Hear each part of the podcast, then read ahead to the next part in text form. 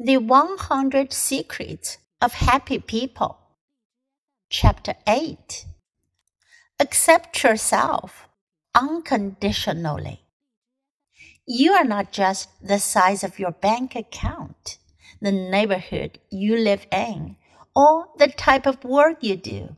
You are just like everyone else, an almost inconceivably complicated mix of abilities and limitations.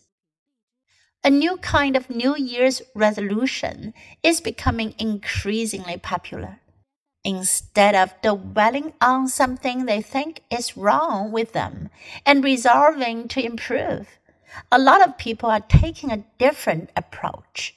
They're resolving to accept themselves, to acknowledge that, faults and all, they are complete people good people.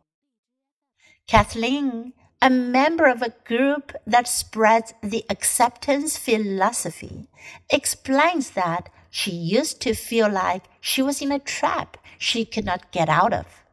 She would try to correct herself and change herself, and the failure to change was actually worse than the original problem itself. She felt like a maniac because of the pressures to change and the weight of failure. Now, Kathleen counsels accepting yourself, which does not mean ignoring your faults or never trying to improve. What it does mean is believing in your own value first, last, and always.